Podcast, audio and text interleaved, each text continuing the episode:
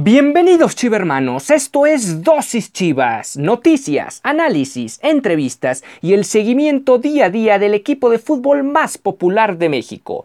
Yo soy Ricardo Romano Corona y diariamente inyectaré tu dosis Chivas. No olvides que puedes sintonizar nuevos episodios de lunes a viernes a través de Spotify, Anchor FM, Apple Podcast, Breaker, Google Podcast y Radio Public. Y sin más que agregar, comenzamos.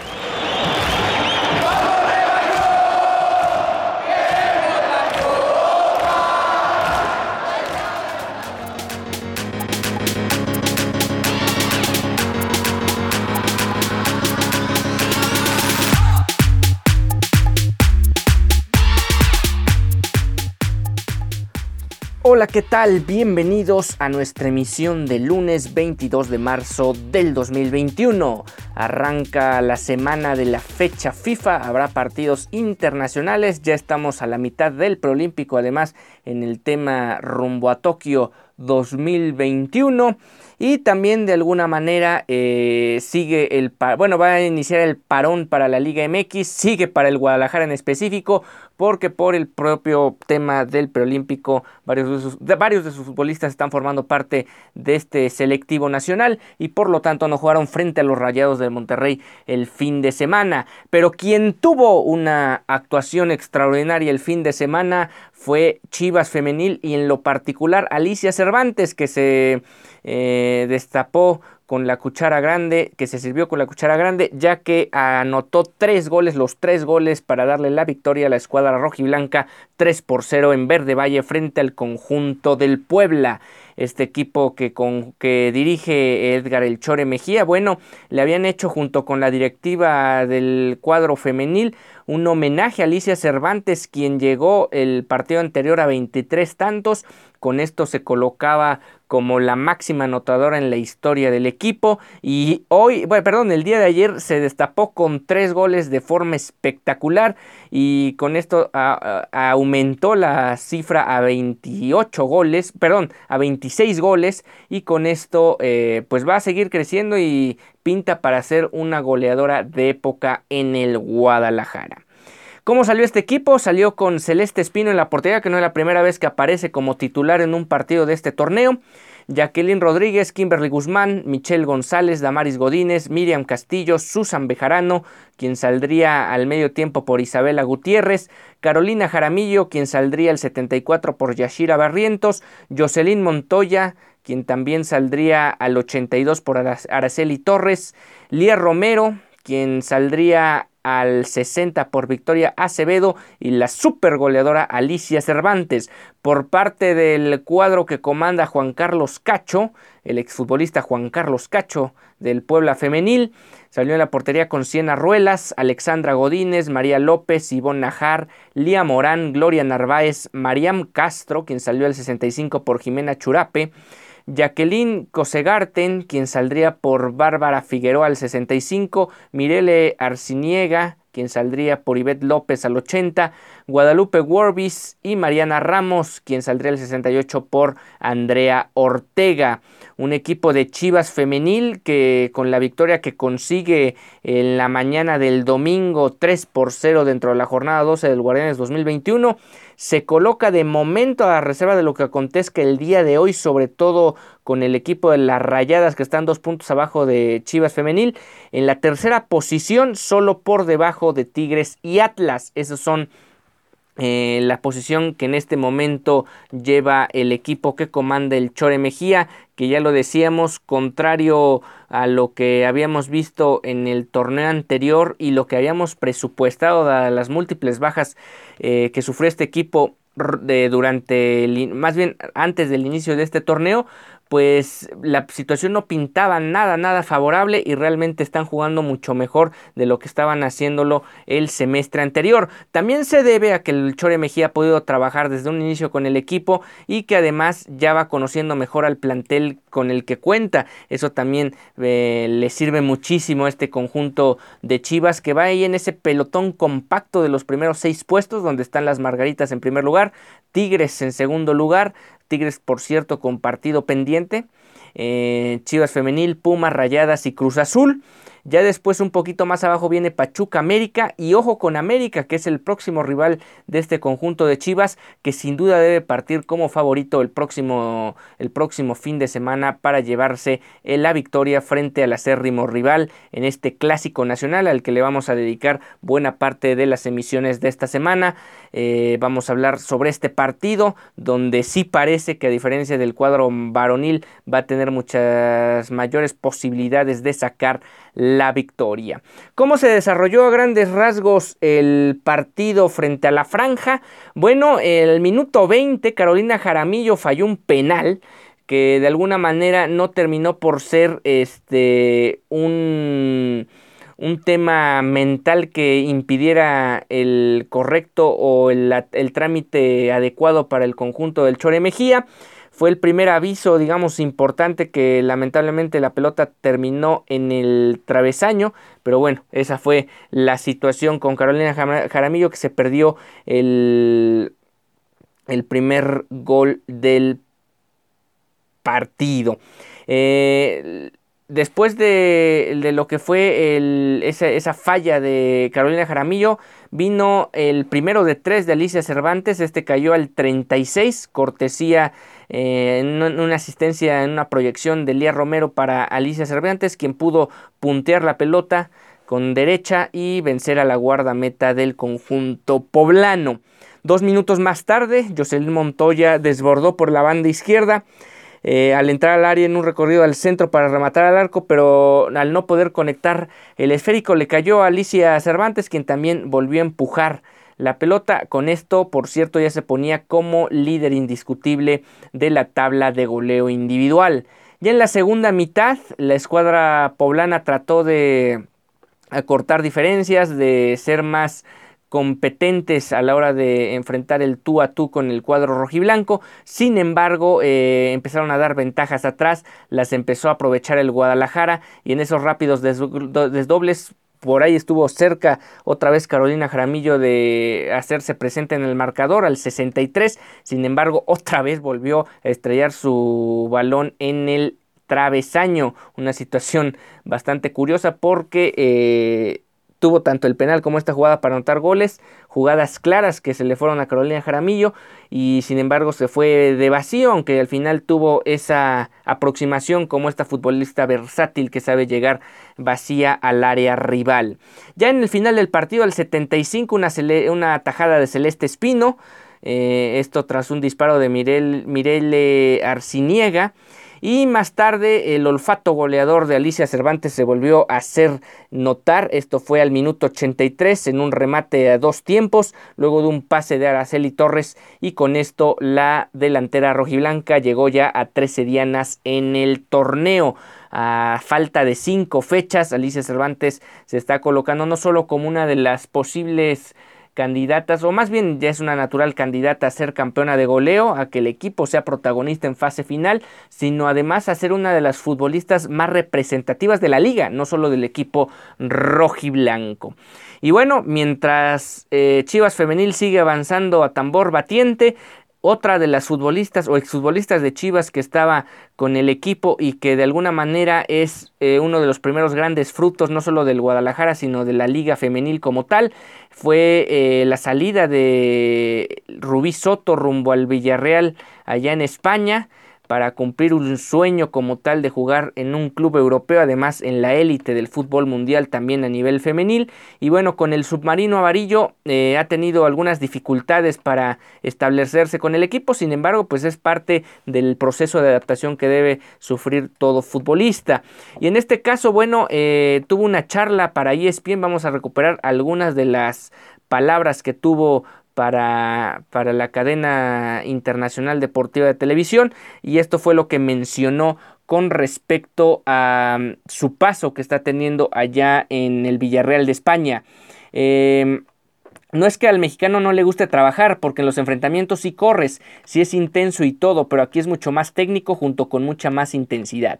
Se conjugan todas esas cosas y se hace más difícil como estar súper intenso. A veces con la técnica sufres un poquito porque de lo mismo, eh, de lo mismo que es intenso no te alcanza a frenar pero él, si estaba equivocado en este aspecto, hay muchos mexicanos que han estado aquí y han triunfado. Todavía hay muchos mexicanos por aquí y les ha ido muy bien. Cuando se refería a él, se hablaba de Hans Westerhoff, lo recordarán muchos de ustedes, el exentrenador del Guadalajara que llevó a Chivas a una final de liga que se perdió en penales en Ciudad Universitaria frente a los Pumas, un penal en concreto que que falla Rafael Medina un equipo que se quedó a nada, rozó la gloria con Hans Westerhoff, el holandés, que de alguna manera fue el primer gran técnico que ha tenido el Guadalajara en toda la, en toda la época Vergara. Pues ahí está ahora Hans Westerhoff eh, allá eh, de alguna manera siendo parte de esta de, de, este, de este proceso de formación o terminar el proceso de, de formación de Rubí Soto en España. Antes de venir aquí yo pasé una situación muy difícil porque perdí a mi mamá en junio. Con mis papás es con los que más estaba en comunicación. No ha sido tan difícil estar lejos porque desde los 16 años salí de mi casa, jugaba en Chivas. Hay días que ya quisiera retirarme del fútbol y ser una niña de casa, estar más con mi familia, con mi papá porque tengo muchísimo tiempo que no paso con ellos. Cero convivo con mi familia, pero todo sacrificio va a tener una recompensa y esta fue la recompensa de que saliera de México para jugar en España, pero hay días en que sí me siento muy triste o no le digo a mi papá para que no se sienta incómodo o se ponga triste. Muchas veces mi papá no tiene respuesta a lo que yo le digo, es más difícil para una mujer porque la mujer está más apegada a la familia que los hombres. Los hombres se pueden traer a la familia y yo no.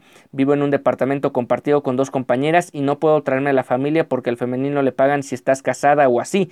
Eso ya va por tu cuenta. Son muchas diferencias en ese aspecto. Los hombres están muy felices con su familia y todo, pero una no, así apuntó Rubisoto. Una situación, por cierto, que debería irse puliendo, ir, eh, ir erradicando esta desigualdad que existe tanto en temas económicos, en temas de popularidad y en temas de relevancia que se le da en términos mediáticos a lo, que a lo que acontece en el fútbol mundial femenil con respecto al fútbol mundial varonil, donde sí hay una gran diferencia de salarios. No es que Rubí Soto esté pasándola totalmente mal allá en, el submarino amarillo, sin embargo hay que tener eh, un poco más de eh, pues de trabajo y de proyecto y de estructura para que no solo en México, no solo en España, sino a nivel mundial se tenga una liga mucho más eh, igualitaria, por lo menos más cercana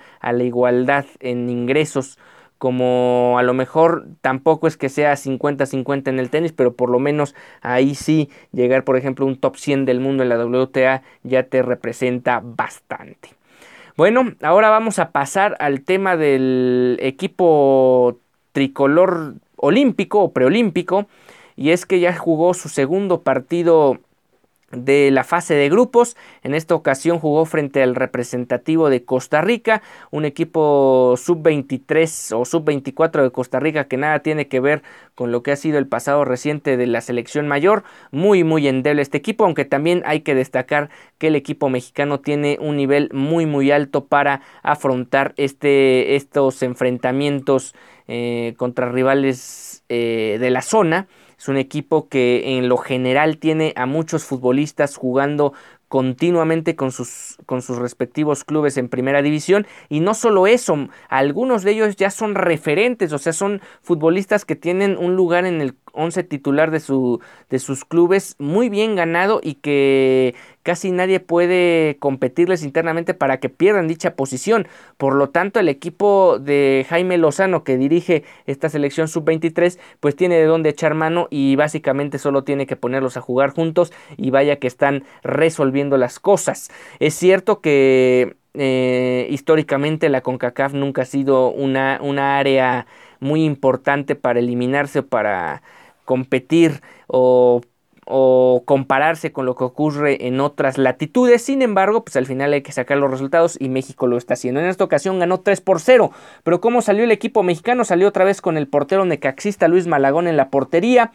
Angulo del Atlas, no eh, Jesús Angulo de Chivas, sino Jesús Angulo del Atlas, como lateral Esquivel, Loroña, Vázquez, Aguirre, Alvarado, Córdoba, Charlie Rodríguez, Uriel Antuna y Alexis Vega, los dos atacantes del Guadalajara, dos de los tres atacantes del Guadalajara en la parte ofensiva como titulares para este enfrentamiento, repitiendo esa alineación y de alguna manera eh, no aparece de nueva cuenta JJ Macías, aunque ya se daba a entender que podría salir al menos como relevo en dado caso que así lo necesitara Jaime Lozano y que de hecho le dio minutos al 9 del Guadalajara.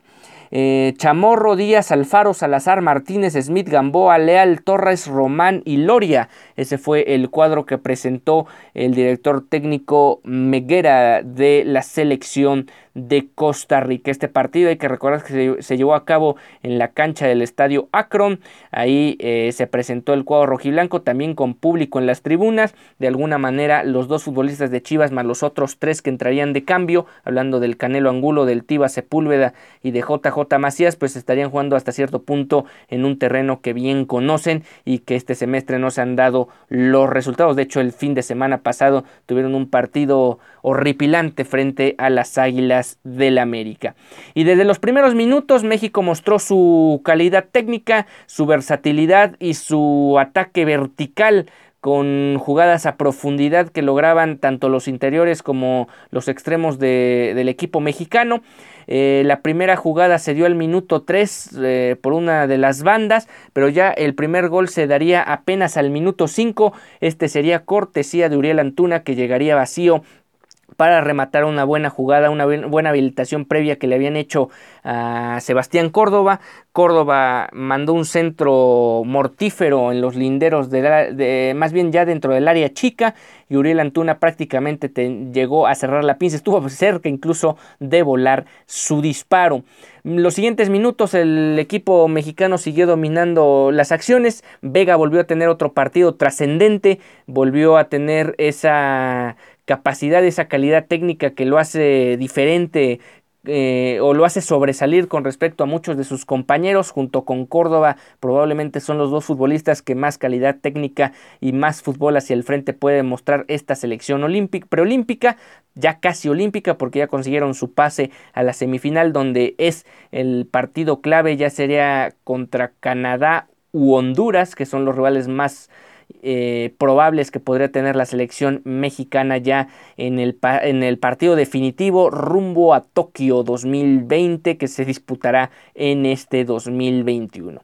Pasó media hora, el equipo tricolor se fue apagando, se fue apagando progresivamente, aunque seguía teniendo este dominio claro de al menos de la posición del esférico, se veía muy rústico lo que intentaba Costa Rica, prácticamente Malagón estaba como un espectador más del, del enfrentamiento y de alguna manera sí terminó con pocas emociones en la primera parte, sin embargo con un equipo mexicano que sabía lo que estaba haciendo el terreno de juego y que daba la impresión que era cuestión de tiempo para que cayera un segundo gol y con esto ya afianzar la victoria. Costa Rica empezó a hacer cambios en los albores de la segunda mitad y también en los albores de la segunda mitad, en lo particular al minuto 51, Alexis Vega tras un desborde de Uriel Antuna donde desborda hacia adentro por el costado derecho. Por cierto, Antuna hubo unos minutos en el primer tiempo que lo pusieron, eh, lo cambiaron de banda al costado izquierdo y creo que Jaime Lozano no sé si recordó, no sé si habrá visto los experimentos de Bucetich y mejor regresó Antuna a su posición original